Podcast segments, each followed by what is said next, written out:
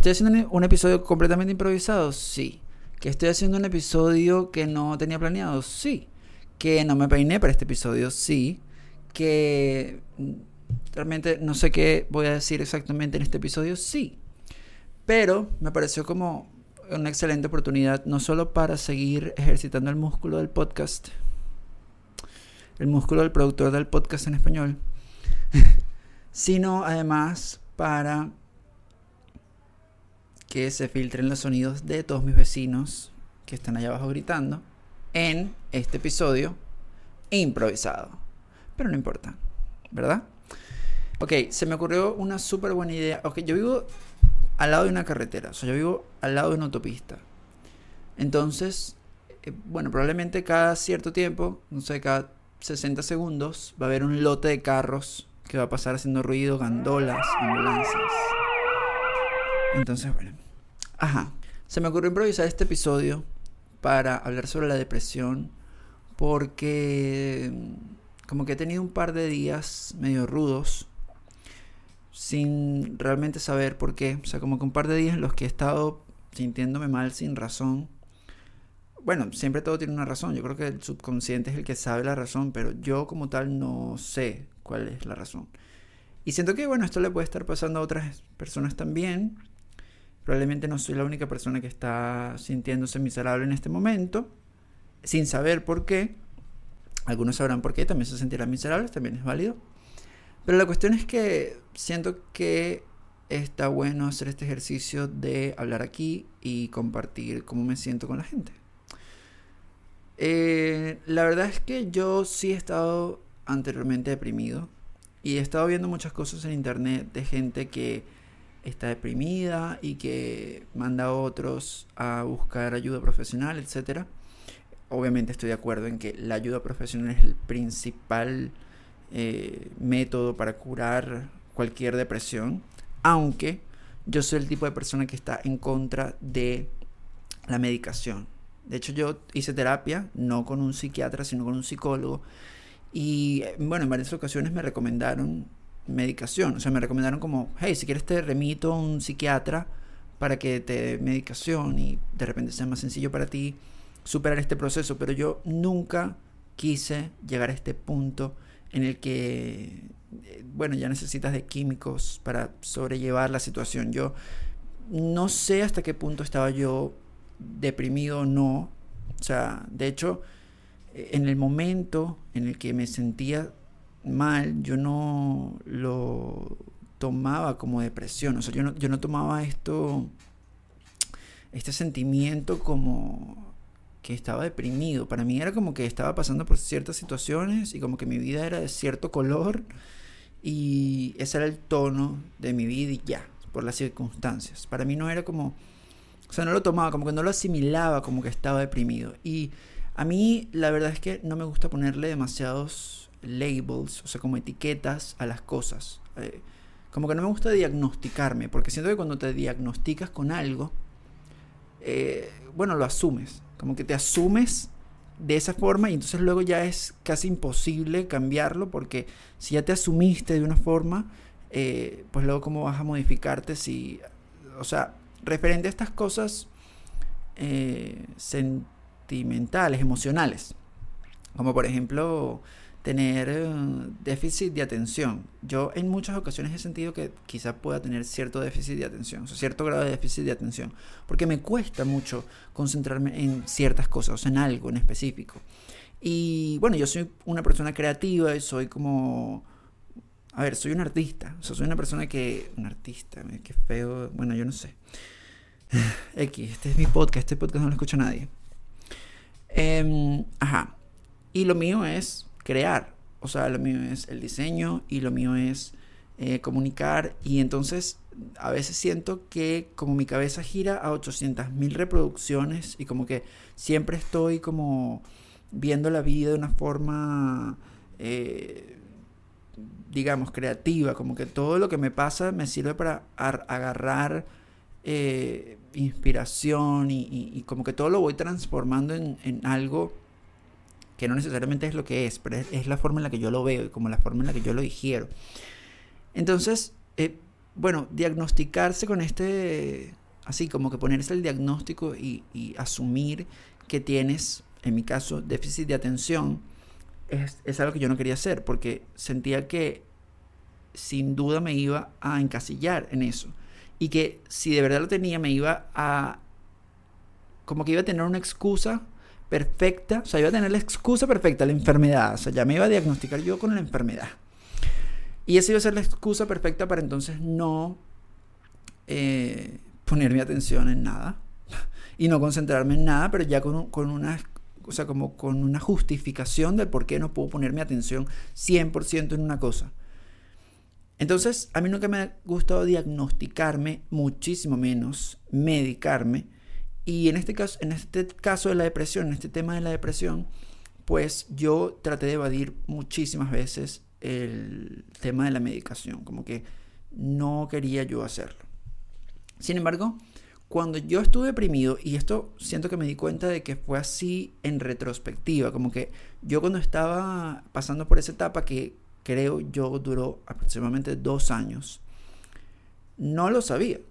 O sea, realmente yo no estaba consciente de que yo estaba deprimido. Yo solamente estaba viviendo esta situación día con día y, bueno, cosas eh, que como vuelvo y repito, en retrospectiva yo viéndola eran obviamente signos de depresión. Yo en la mañana no me quería levantar. En la noche no me quería dormir. No, dormía hasta muy tarde, tenía insomnio. Duré seis meses sin celular porque no quería tener celular. O sea, por decisión propia yo no quería tener un celular porque yo no quería que nadie me encontrara. O sea, yo quería estar eh, solo. Yo quería estar solo y yo quería estar...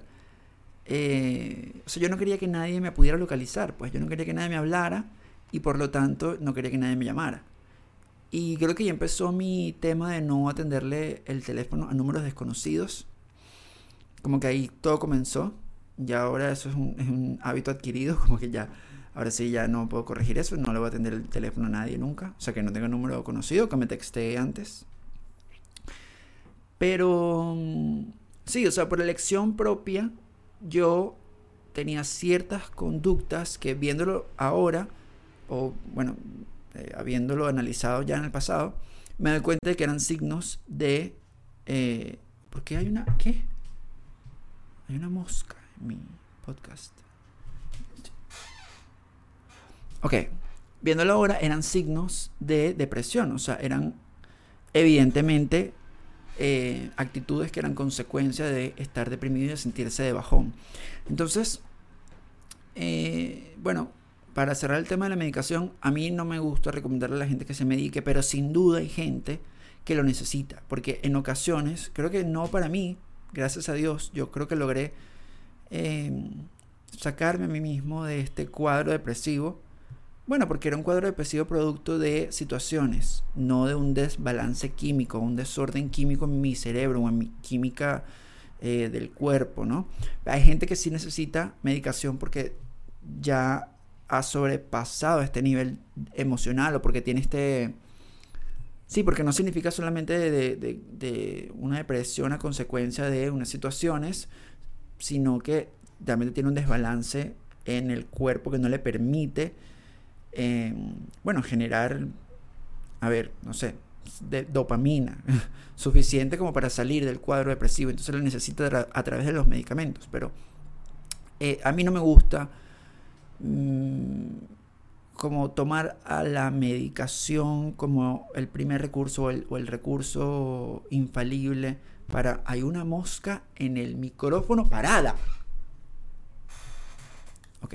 Sí, tomar a, la medicación como este. Em, eh, como la, como la única solución, o como la, bueno, no, no, diría la única solución, pero la primera solución pienso que hay que evitar la medicación porque luego, después, después de entrar en esto, es complicado volver a salir. Y, a ver, la gente cree que las drogas son solamente la cocaína y la marihuana, pero en realidad las drogas, eh, o sea, los ansiolíticos y las medicinas para curar la depresión o para dormir, etcétera, son drogas y pueden llegar a ser incluso más fuertes, adicciones mucho más fuertes que la que tenga un chamito que se va de rave los fines de semana. Cuidado con eso. Gentecita. Ojo, yo no conocía en esta etapa de mi vida la diferencia entre sueños, metas y objetivos. Y es muy importante conocer esta diferencia porque, eh, a ver, esto tiene que ir ligado junto, no pueden ser como tratados en solitario cada uno. Porque vemos a los objetivos como las cosas que te ponen en el colegio. y luego los sueños son cosas que no puedes lograr nunca. Entonces, igual, vuelvo con el tema de asumir eh, cosas que no se deben asumir. O sea, eh, no puedes asumir que tus sueños son cosas imposibles que no se van a lograr. Porque se convierten en eso. Y si tú mismo conviertes eh, a tus sueños en cosas imposibles, entonces realmente se hacen imposibles. Creo que lo dije en el episodio anterior. Si crees que puedes, puedes. Y si crees que no puedes, también puedes.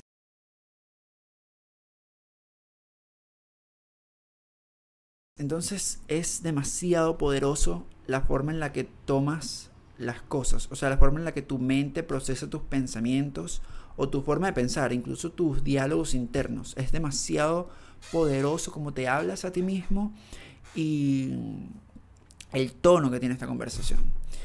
Entonces, bueno, este momento depresivo de dos años, eh, que yo calculo que, que fueron dos años, yo honestamente no me di cuenta nunca. Entonces me hago una pregunta, ¿cómo se determina que uno está deprimido. O sea, ¿cómo sabes tú que estás deprimido? Porque yo no lo sabía. O sea, yo lo que sentía era que no me quería levantar de la cama. Y era como algo normal. Era como, bueno, no tengo nada que hacer importante en mi vida. Así que ¿para qué me voy a levantar de aquí?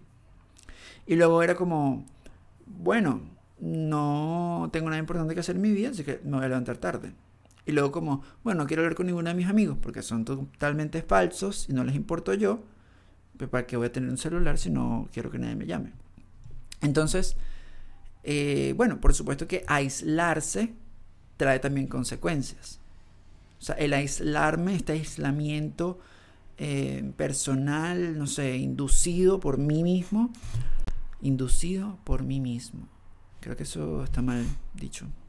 No importa, este podcast no lo escucha nadie. Ajá.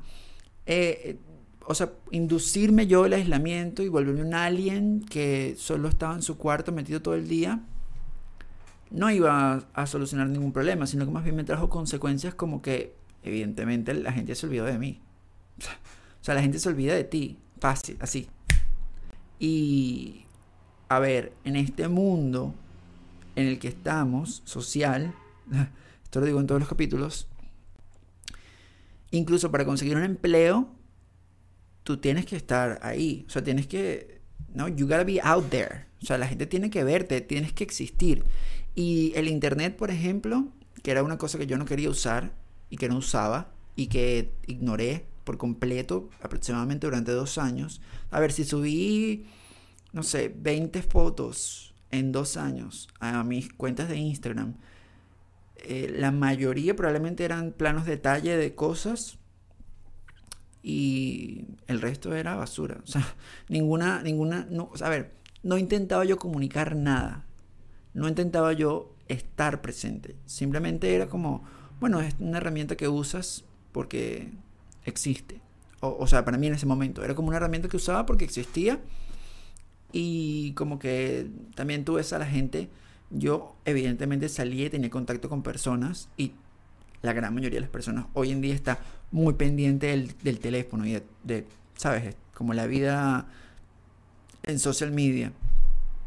Y bueno, esto también es como contagioso. Entonces, si subí 20 fotos contagiado por la, el entusiasmo de otras personas de utilizar social media, fue mucho en estos dos años. Y entonces, claro, si no estás ahí, si no estás presente, si no estás vivo, pues la gente no, no se acuerda que estás vivo. Y eso trajo consecuencias como que la gente el día de mi cumpleaños no se acordaba y nadie me llamaba. Yo tuve un cumpleaños en el que me llamaron como tres personas. O sea, mi mamá, por supuesto, siempre presente, perfecta. Mi mamá, la mejor mamá del mundo, evidentemente. Eh, pero quizás todo el mundo dice eso, pero mi mamá verdaderamente es una santa. Eh, Pero sí, o sea, de mis amigos, probablemente tres felicitaciones. Incluso las personas más importantes no, no, no me llamaron nunca. Las personas más importantes. No sé quiénes son. Bueno, sí sé quiénes son, mentira, sí sé. Sí sé. Las cuento con esta mano y me disculpan esas cinco personas importantes. Ustedes saben, yo también sé, no hay que decir quiénes son. Ok. Entonces, bueno, eh, alienarse y trae consecuencias. Y estas consecuencias no te hacen salir de la depresión. Estas consecuencias te van hundiendo más. O sea, el hecho de que si tú estás deprimido, a ver, si tú estás deprimido y nadie te llama en tu cumpleaños, ¿qué, qué, qué, cómo te sientes? O sea, te sientes peor. Y evidentemente eh, reafirmas que... O sea, reafirmas cualquier emoción negativa que tengas. Sea que te sientes solo, sea que te sientes abandonado, sea que te sientes mal. Eh, sea cual sea la razón de tu depresión. O sea, si tiene que ver contigo y no con un evento importante, ya sea una pérdida muy importante. Eso puede tener, eh, o sea, a ver, esto puede producir depresión que tiene una justificación, digamos, pero que es un evento extraordinario. Pero cuando tú estás deprimido por insatisfacciones personales y porque te sientes insatisfecho contigo mismo, eh, bueno, que personas olviden tu que todo el mundo, mejor dicho, olvide tu cumpleaños, te va a golpear como una bala de cañón. O sea, entonces, lamentablemente, estar hundido en una depresión trae consecuencias que te deprimen más.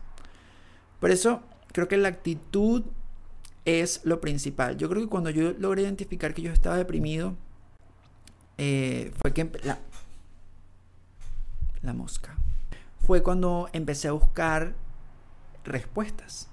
Y fue cuando me empecé a interesar en leer el Zaratustra, ¿no? y en leer la Biblia también.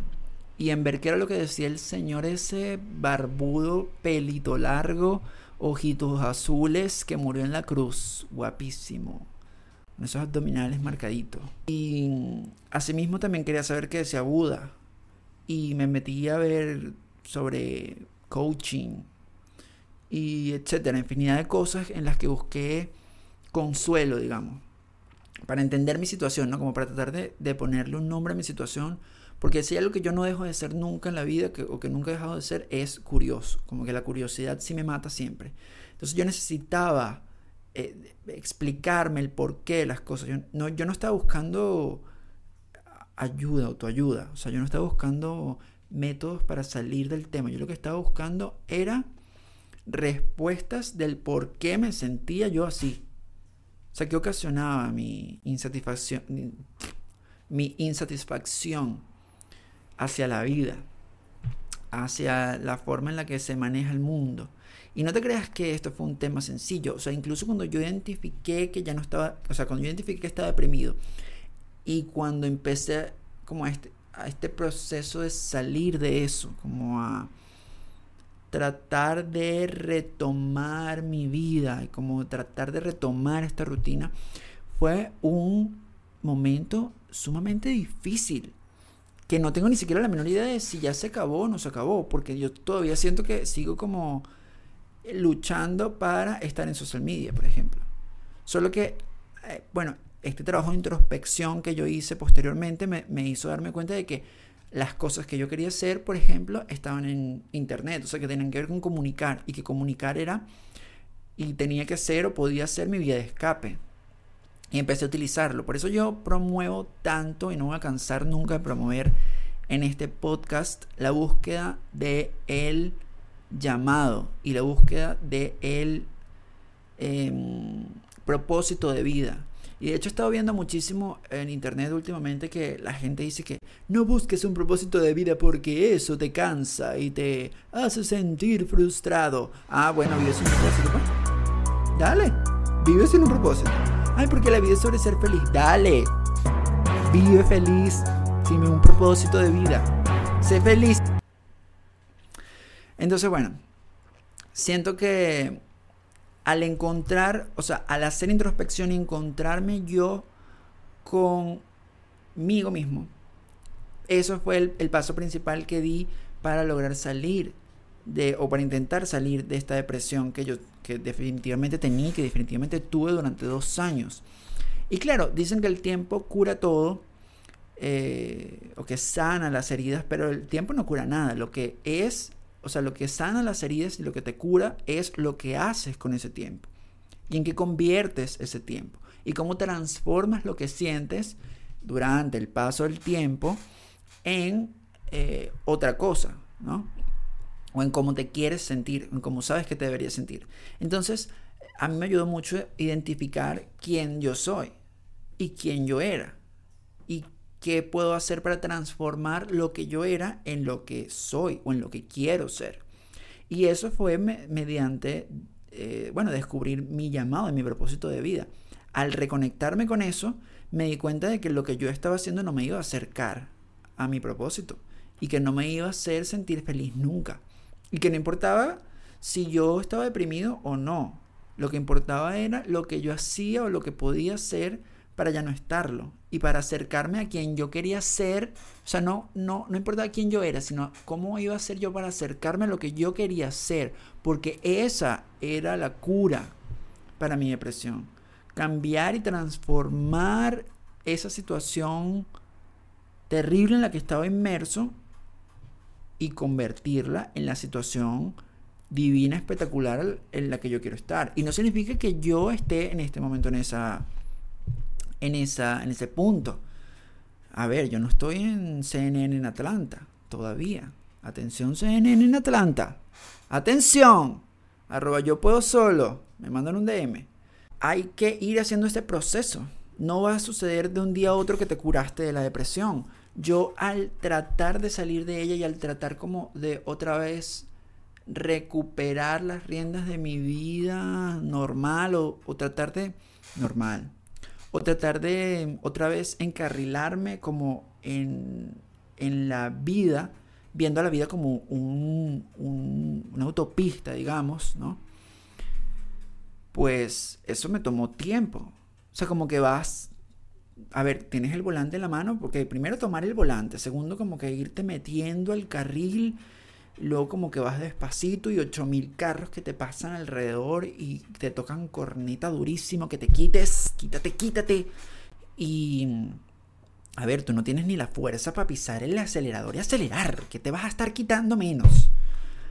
Entonces es un proceso tremendo volver a encarrilarse luego de que haces algo como lo que yo hice, que fue alienarme y, aislarme de la vida real, ¿no? Y por eso, o sea, lo que quiero decir con esto, lo que quiero eh, que quede eh, para los que están escuchando, que probablemente son como tres personas nada más, es que salir de la depresión no va a suceder ni así, o sea, ni de un día para otro, como Ginny, ni tampoco va a ser con una pastilla milagrosa que te vas a tomar y de repente un día, ah, ya no estoy deprimido porque me tomé la pastilla del Alpran. Y ya ni sé qué es Alpran. Ya no estoy deprimido porque ahora sí soy feliz eh, y ya no la tomo más. O sea, no va a funcionar así. Es un proceso como que meterse en el carril, ya lo puse perfecto, como que nunca yo nunca había, nunca lo había visto así. Wow, este podcast es poderoso. Nunca lo había visto así, o sea, literal tienes que tomar el volante primero y hay gente que dice que es estúpido que le digas a la gente. Es como si una persona está deprimida, es como que le digas. Bueno, ya ni sé las estupideces que dice la gente, pero si una persona está deprimida, lo primero que tiene que hacer es que tiene que querer salir de la depresión. Ojo, obviamente hay que buscar ayuda. Obviamente hay gente que necesita medicación y si tú la necesitas, acéptalo y ya. Tampoco es que te hagas el, el que no necesitas, o sea, a ver, no te niegues tampoco a asumirte, bueno, enfermo. O sea, también permítete estar enfermo y permítete medicarte también. O sea, a ver, ni tan fuertes ni tan débiles. O sea, si necesitas algo, en este caso una medicación, si tú necesitas una medicación para cambiar tu vida, utilízala. Pero bueno, con la conciencia de que tiene que ser algo temporal y de que tú y tu actitud hacia este proceso, hacia el proceso de sanar esos sentimientos o esas emociones, eh, es primordial. la pastilla es un empujón, pero al final tú vas manejando el carro. Y, o sea, asume tomar esta medicación o asume salir de la depresión teniendo en cuenta de que está en tus manos. O sea, o sea hazte responsable, o sea, y, date cuenta de que tú lo vas a hacer porque tú quieres y porque lo vas a lograr. No porque no, es que me, me están obligando. No, no, no. No. O sea, toma las riendas de tu depresión y de tu vida y asume. Así como tienes la capacidad de asumir que estás enfermo y que estás deprimido, asume también que ya no lo vas a estar más y que vas a hacer todo lo que sea necesario para salir de ese momento. Y que no importa el proceso y lo duro que sea, tú lo vas a lograr porque estás en la capacidad de lograrlo. Yo no sé si yo voy a decir esto siempre, pero los seres humanos, es que a mí me cambió la vida cuando me dijeron esto. Los seres humanos tienen en sus manos la capacidad de transformarse. Tú no eres lo que eres. Tú te puedes transformar en lo que tú quieres ser. Tú, a ver, poniéndolo en, un ejemplo, si tú eres una persona con muy pocos recursos económicos, eso no significa que eso es lo que tú eres y que para siempre vas a estar inmerso en esa situación. Tú tienes que saber que tú en tus manos tienes la posibilidad de transformarte en una persona con una mejor eh, estabilidad o con una mejor posición económica. Pero que todo en la vida tiene un proceso. No puedes simplemente soñar con ser rico y esperar a que te caiga del cielo la bendición del cofre de oro de Diosito. Tú tienes que diseñar el plan con el que vas a salir de esa situación en la que ya no quieres estar. Entonces, así como se asume o así como asumes que tienes un problema, también asume que vas a salir de ese problema. Y también asume que va a ser complicado. Y asume que van a haber cosas que vas a tener que hacer y dificultades que vas a tener que sortear, pero que lo vas a hacer porque puedes. Que lo vas a lograr porque sí, porque te da la gana, ¿vale? Por ti. Ahora sí que cuentas contigo. Tú cuentas contigo. Yo cuento conmigo. Tú cuentas contigo. Así. Así simplemente. Dite eso. Que necesitamos la ayuda de gente. Ok, sí. No vivimos solos en el mundo. Sin duda alguna hay personas que, bueno, que vamos a tener que, que, a las que vamos a tener que acudir. Y hazlo, o sea, no te preocupes también. Eh, no, no sientas tampoco vergüenza de ser vulnerable y de necesitar ayuda. Necesitar ayuda, a ver, todo el mundo necesita ayuda en, en cualquier medida, o sea, en las diferentes medidas. Todos necesitamos una mano de alguien. Y también hay que saber que hay gente que está dispuesta a ayudarte. Quizás la gente que está a tu alrededor no, porque eso pasa. O sea, de repente los que están más cercanos a ti no te quieren ayudar o no les da la gana o te ven como una cucaracha. Pero eso no significa que todas las personas en el mundo sean así o sean iguales. Siempre hay alguien. O sea, hay luz. Eh, eh, aunque sea muy opaca en todos los lugares oscuros. No sé si eso tiene sentido. Pero definitivamente pedir ayuda es válido, eh, estar enfermo es válido, estar deprimido es válido, tomar medicación es válido también, pero sobre todo es muy válido saber que puedes cambiar esa realidad y transformarla, transformarla en la realidad que tú quieres. No solo soñando con eso, no solo pidiéndole a Diosito, no solo arrodillándote en la iglesia a pedir, sino entendiendo que con objetivos, planes, metas, trazar eh, estos, estos, este plan de ataque, este paso a paso de lo que tienes que hacer, por muy pequeñitos que sean los pasos. Si lo sabré yo, porque yo lo hice toma el volante y vete encarrilando en esa autopista en la que todo el mundo pasa volado, tocando corneta, eh, tratando de llevarte por delante, pero tú ves suavecito y que te pasen por arriba si les da la gana. Que te pasen, pasa por aquí, huevón. Pasa, pasa, huevón, pasa. Si estás tan apurado, tú ves suavecito y ve aprendiendo a hacer los cambios que necesitas hacer en tu carro en el que vas montado, que es tu proceso. Y vive tu proceso sea cual sea el, el tiempo que tome llevarlo. Y, y sea cual sea la dificultad que tome también. Basta. Basta. No más depresión. O sea, a ver, está bien, pero a salir de eso. That's it. Este episodio no lo voy a publicar, eso es mentira. No lo voy a publicar.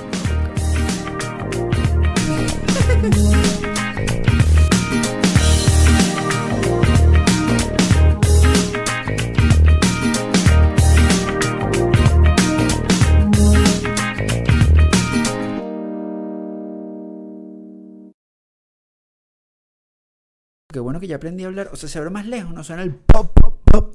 Bye. Peace out.